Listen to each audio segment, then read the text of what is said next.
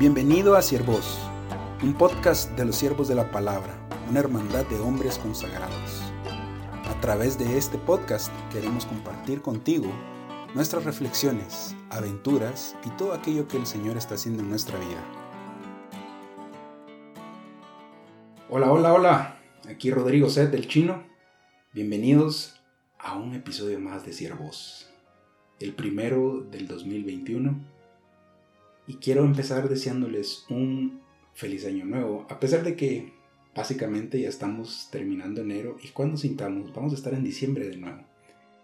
Y agradezco todo el apoyo que nos han mostrado a nosotros escuchando nuestro podcast y acompañándonos en esta aventura. Para nosotros ha sido muy bueno compartir nuestras experiencias de cómo el Señor nos invita día con día a renovar nuestro compromiso con Él y a seguir alimentando nuestra relación con Él. Obvio, en un contexto muy particular que es el llamado de la vida consagrada y aún más particular el llamado a ser un siervo de la palabra. Y nosotros en este año, a través de este medio, nos comprometemos siempre a compartirles en la verdad, o sea, en Cristo mismo, a compartirles a Cristo mismo y lo que Él está haciendo entre nosotros lo que ha hecho en medio de nosotros y lo que va a hacer en medio de nosotros. Así que muchas gracias por apoyarnos, por darnos una excelente retroalimentación, por hacernos buenos comentarios. Nos quieren mucho y yo creo que por eso escuchan este podcast. Y antes que nada, quiero hacer dos avisos. El primero es, mucha gente me ha dicho, me cuesta saber cuando hay contenido nuevo. Entonces, si vos escuchás nuestro podcast a través de Spotify o cualquier app apta para eso que te da la opción de podcast, vos puedes primero darle seguir, picarle a la opción de seguir, follow, y segundo, en la configuración puedes darle la opción de que te notifiquen siempre cuando haya contenido nuevo. De esta manera te garantizamos que vas a estar al día. Ese es el primer aviso. El segundo aviso es que justo en esta semana, del 18 al 25 de enero, estamos en la semana de oración por la unidad de los cristianos. Y la espada del Espíritu es un ejemplo y es una punta de lanza en la unidad de los cristianos a través de la vida ecuménica que el Señor nos ha regalado en nuestras comunidades. Yo sé que no todos los que escuchan este podcast son parte de la espada del Espíritu, pero la división en el pueblo de Dios por diferentes motivos ha sido una gran fuente de escándalo y nos ha restado fuerza para proclamar la palabra de Dios. Estos días son una excelente oportunidad para orarle al Señor para que nos conceda el don de la unidad en su cuerpo, en su iglesia, a través de su Espíritu Santo. En la descripción de este capítulo van a encontrar la liga o el link que los lleve a todo el material que está en la página de la espada del Espíritu ellos están activos en redes sociales compartiendo testimonios, compartiendo las oraciones, compartiendo el folleto.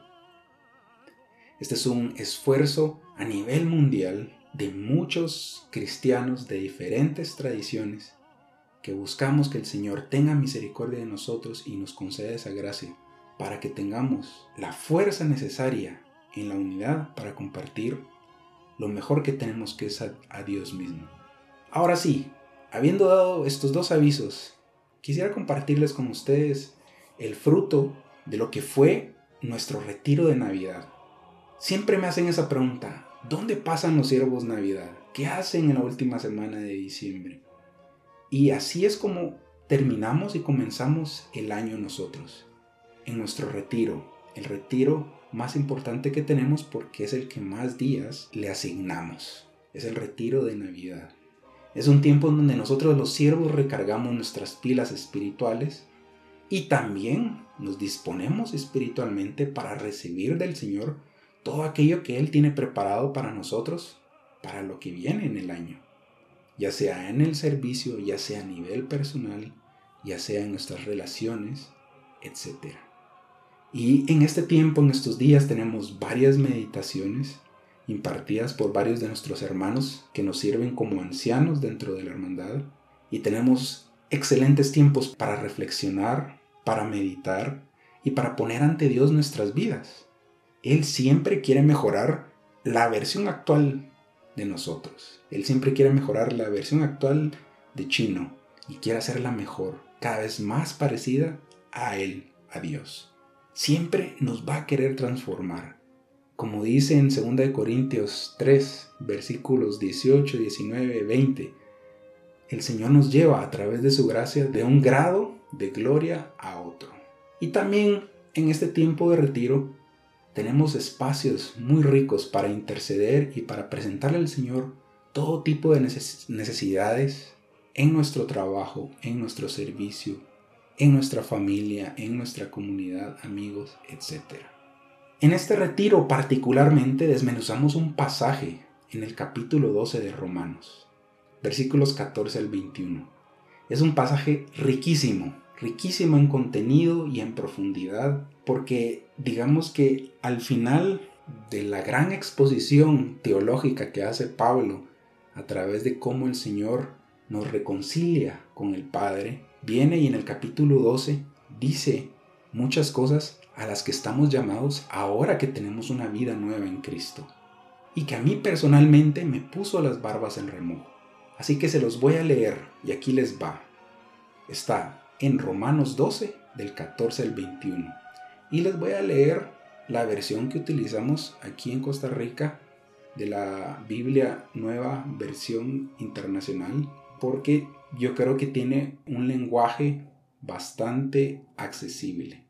Entonces dice así, bendigan a quienes los persigan, bendigan y no maldigan, alégrense con los que están alegres, lloren con los que lloran, Vivan en armonía los unos con los otros. No sean arrogantes, sino háganse solidarios con los humildes. No se crean los únicos que saben. No paguen a nadie mal por mal, procuren hacer lo bueno delante de todos. Si es posible y en cuanto dependa de ustedes, vivan en paz con todos. No tomen venganza, hermanos míos, sino dejen el castigo en las manos de Dios, porque está escrito, Mía es la venganza, yo pagaré, dice el Señor. Antes bien, si tu enemigo tiene hambre, dale de comer, si tiene sed, dale de beber. Actuando así, harás que se avergüence de su conducta. No te dejes vencer por el mal, al contrario, vence el mal con el bien. Claramente la palabra de Dios es viva y eficaz, como dice Hebreos 4, más cortante que una espada de dos filos, y a mí me cortó hasta la médula. Y claramente mi hombre viejo, el chino viejo, el chino que se resiste a Dios, el que tiende al pecado, el que se rehúsa a morir varias veces, hizo varios berrinches mientras desmenuzaba este pasaje. Yo podía ver con claridad la invitación de Dios a dejarlo a Él entrar, a restaurar algunas cosas dentro de mí que necesitan una transformación aún más profunda en el Señor y por el Señor. Me invitó primeramente a anhelar un temor de Dios aún mayor, un santo temor de Dios y a crecer en humildad. Ahí dice bien el pasaje, no sean arrogantes, no se crean los únicos que saben. Y vieran que cómo cuesta eso. A mí personalmente fue una invitación del Señor a recordarme quién soy, que vengo del polvo. Y sí, tengo la imagen de Dios. Él me creó a su imagen y semejanza, pero no soy Dios. Y, a eso me invitó primeramente el Señor, anhelar un santo temor hacia Él, que me indique cuál es mi lugar ante Él y ante los demás, en humildad, reconociendo su grandeza y reconociendo de que me invita a amarlo a Él y amar a mi prójimo. También me hizo una invitación a no pagar el mal con el mal, y yo creo que a, muchos de nosotros nos encanta hacer eso, pagar el mal con el mal. Y me invitaba personalmente a buscar la manera de soltar resentimientos y darle cabida al Señor, que siempre nos trata mejor de lo que merecemos. A mí personalmente me trata mejor de lo que yo merezco. Y sí, yo puedo ver en muchas de mis relaciones que tal vez no les pago mal con mal, pero simplemente las evito caigo en la indiferencia y al contrario el Señor me invitaba a pagarle al mal con el bien, a vencer al mal con el bien, a velar por el bienestar del que entre comillas, es mi enemigo, a bendecirlo, a orar por él, a servirle. Digo, yo no creo tener enemigos, pero sí, probablemente tengo personas a las cuales me cuesta mucho amar, que me cuesta tenerles paciencia, me cuesta servirles, me cuesta tener misericordia con ellos, me creo superior que ellos. Y claro, mientras desmenuzaba esto y el Señor me mostraba con amor y con su gracia que necesitaba trabajar en estas áreas, mi hombre viejo hacía un berrinche, no quiere morir, se rehúsa a morir. Y mientras meditaba en estas cosas, también me di cuenta de que mucho de lo que se refleja en el pasaje, o lo que el pasaje nos invita a hacer y a vivir, es fruto del accionar de Dios en nuestras vidas a través de su, de su Espíritu Santo. Es el Espíritu Santo reflejando cada vez más el carácter de Dios en mi vida. Como les compartí en esta cita anteriormente de 2 Corintios 3, el Señor se va reflejando en nosotros cada vez más, llevándonos de un grado de gloria a otro. Y yo reflejando cada vez menos ese hombre viejo y mi naturaleza caída, y cada vez más el Señor reflejándose en mi vida, Él reflejándose con gloria y majestad. Y me hacía estas preguntas. ¿Qué tanto quiero yo que se refleje el carácter de Dios en mi vida? Estoy deseando ser transformado. Estoy dándole espacio a Dios para que trabaje en mi vida. Y yo creo que estas son preguntas óptimas para este inicio de año. Me, llama la atención porque todos tienen objetivos para, para el año nuevo. Hacer más ejercicio, leer más libros, desarrollar nuevos hábitos, romper ciertos vicios. Pero yo creo que la mejor pregunta que nos podemos hacer siempre a final y a principios de año es ¿qué tanto quiero que se refleje el carácter de Dios en mi vida? ¿Y qué tanto espacio estoy dispuesto yo a darle al Señor en mi vida para que Él haga eso? ¿Qué tanto estoy deseando esto? Y muchas veces nosotros los humanos caemos en el error de que al percibir que nuestro deseo de transformación no es tan alto, dejamos eso de lado y decimos, bueno, mi deseo no es tan alto, entonces no voy a hacer nada, voy a quedarme aquí. Al contrario, yo creo que si nos hacemos estas preguntas es porque Dios puede suscitar en medio de nosotros, en nuestras vidas y en nuestros corazones, un deseo cada vez más profundo de que se refleje su carácter en mi vida. Eso es algo que sí podemos hacer en oración. Si no tenés el deseo, podemos pedirlo. Y esto me hizo recordar un podcast que estaba escuchando hace unos días. Es un podcast de una editorial que se llama Crossway. Invitaron a Ken Hughes, que escribió un libro que se llama Las disciplinas de un hombre de Dios. Su esposa Bárbara escribió el mismo libro, pero para las mujeres, las disciplinas de una mujer de Dios. Y ambos coincidían en algo en el podcast. La esposa le decía a Kent, es más importante que vos escribas el libro porque a los hombres les cuesta muchísimo más decidir abrazar una vida virtuosa, una vida recta, una vida fundada en el Señor. Les cuesta más decidir trabajar su carácter. Les cuesta más decidir querer tener disciplinas espirituales. Y en concreto, tienen una lucha más feroz en establecer esto en sus vidas. ¿Y saben qué? Yo creo que ellos tienen la razón. El varón, el hombre, se ha adormecido y poco a poco en ese letargo ha hecho que en su corazón se vaya disipando el deseo de ser transformado por Dios, el deseo y el anhelo de ser santo. Y eso me hizo recordar que hace unos meses en el Instagram yo lancé la pregunta, ¿qué tipo de hombre buscarías como modelo? Y de eso vamos a estar hablando mucho en esta tercera temporada. Vienen muchas cosas en esta temporada.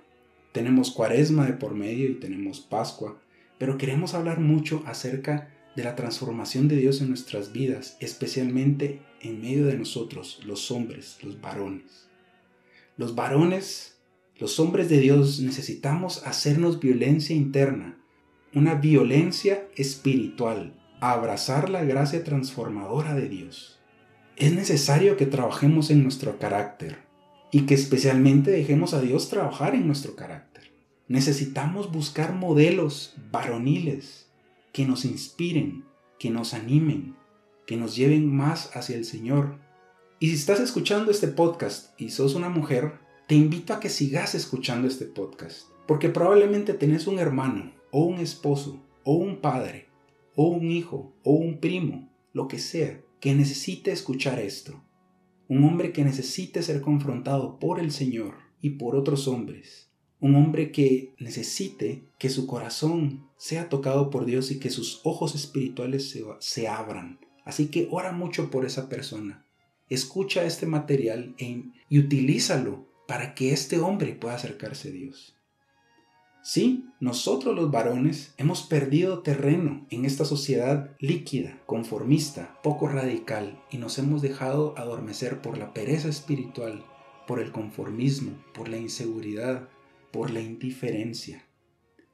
Y por eso para mí este pasaje en Romanos es un pasaje que me mueve, agita al hombre viejo y lo agita para el bien, porque agita aquello que necesita ser removido. El hombre viejo busca vencer el mal con el mal. El hombre viejo es perezoso, no quiere ser transformado. Y tenemos que agitar nuestros corazones y pedirle al Señor un renovado deseo por ser santos, por ser hombres de verdad.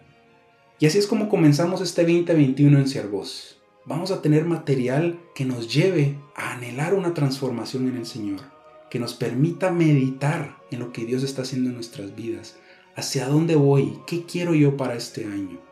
Yo personalmente quiero ser un hombre más santo, pero no solo por, por ser santo, porque sí, para que vean qué bueno soy yo, sino porque quiero amar mejor al Señor, porque quiero que otros amen al Señor y que otros puedan experimentar el amor de Dios a través de mí, a través de, probablemente de trabajar en, en mi arrogancia y ser más humilde, en ser más servicial, en ser más paciente, en ser más misericordioso, en ser más bondadoso, en llevar gozo y esperanza. Sí, eso es lo que yo deseo en este año. Y oren por mí. Yo voy a estar orando por ustedes.